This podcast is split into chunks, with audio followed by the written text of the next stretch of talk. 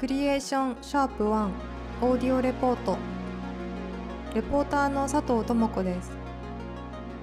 本レポートはアーティストの佐藤智子が円盤に乗る派の稽古場にお邪魔しオーディオレポートを作成各週で計4回お届けします。円盤に乗る派は日常から上演へ。そしてまた日常に戻っていく営み。すべてを演劇と捉えている。とのことですが日常と上演の間にある稽古場の様子を少しでも伝えできたらと思います。今回は2021年7月29日に行われたウォーターフォールを追いかけて初回稽古の様子をレポートします。稽古は主に以下の3つのプロセスをたどりました。1フリートーク。2演出家より俳優への問いかけプレゼンテーション。3戯曲の読み合わせ。ここからはそれぞれについて詳しくレポートしていきたいと思います。まず最初にフリートークでは演出俳優衣装の皆さんが揃って輪になり話すことから始まりました。今どういう演劇がしたいか。今何がしたいか。今のムードは。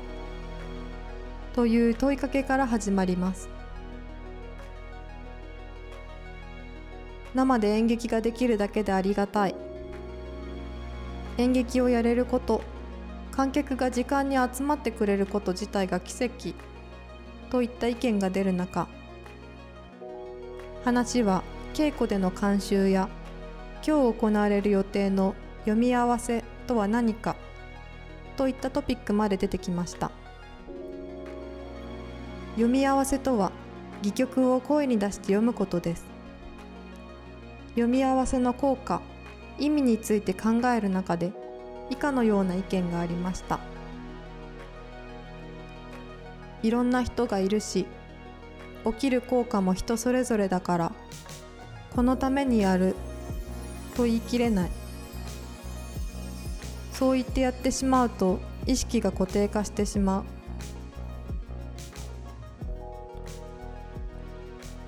また戯曲の始まりに登場する「緑の家」とは何かという質問がありました。劇作の影山気象台はマリオ・バルガス・リョサの小説「緑の家」から出てきたイメージであり固有名詞として扱っているといいます。小説「緑の家」の中では町の歴史と個人の歴史が混ざり合い主観から何かを書こうとしても一貫できなさがそこにはある。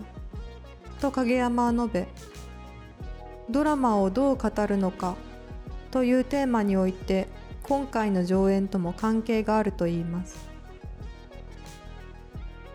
ここで少し音声にて戯曲を紹介します。読み上げるのは創造主役の清須ヨネスクです。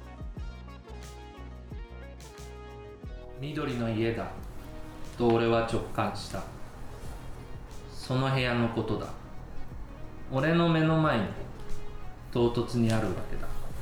目を覚ましたみたいに。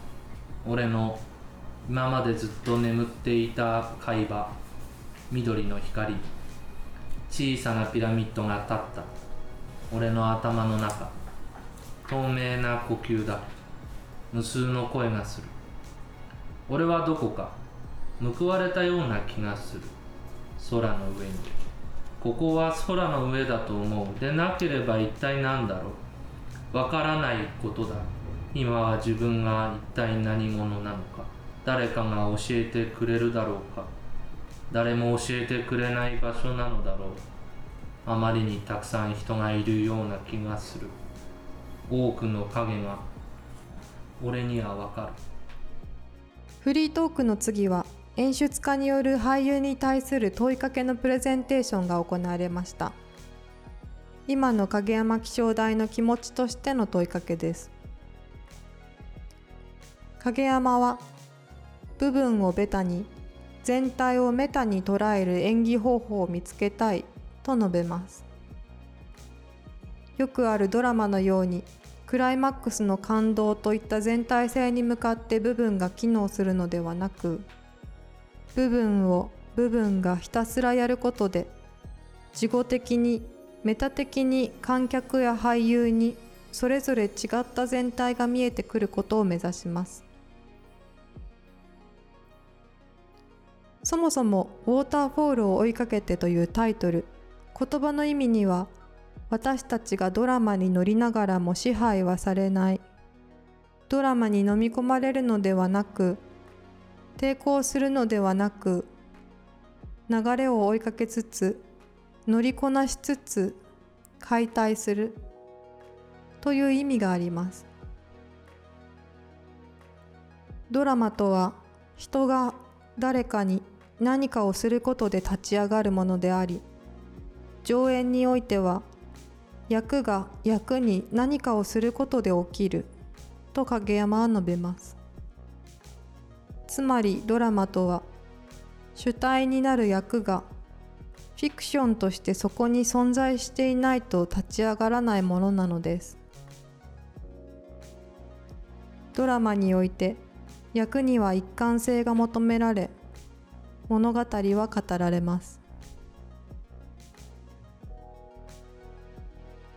ウォーターフォールを追いかけての戯曲自体も複数の人々によって設定された原案としての役名関数キーフレーズをもとに書かれたものです。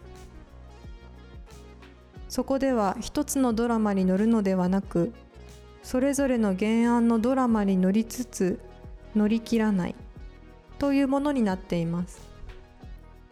実際に戯曲は緑の家3人の役が初めに登場しドラマが始まりそう何かが起きそうという期待を誘いますが意外と何も始まりません。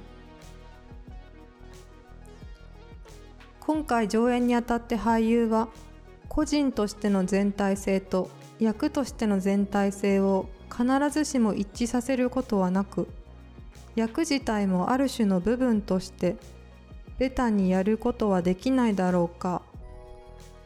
そしてそれが全体を相対化することは可能だろうか。という問いかけを受けました。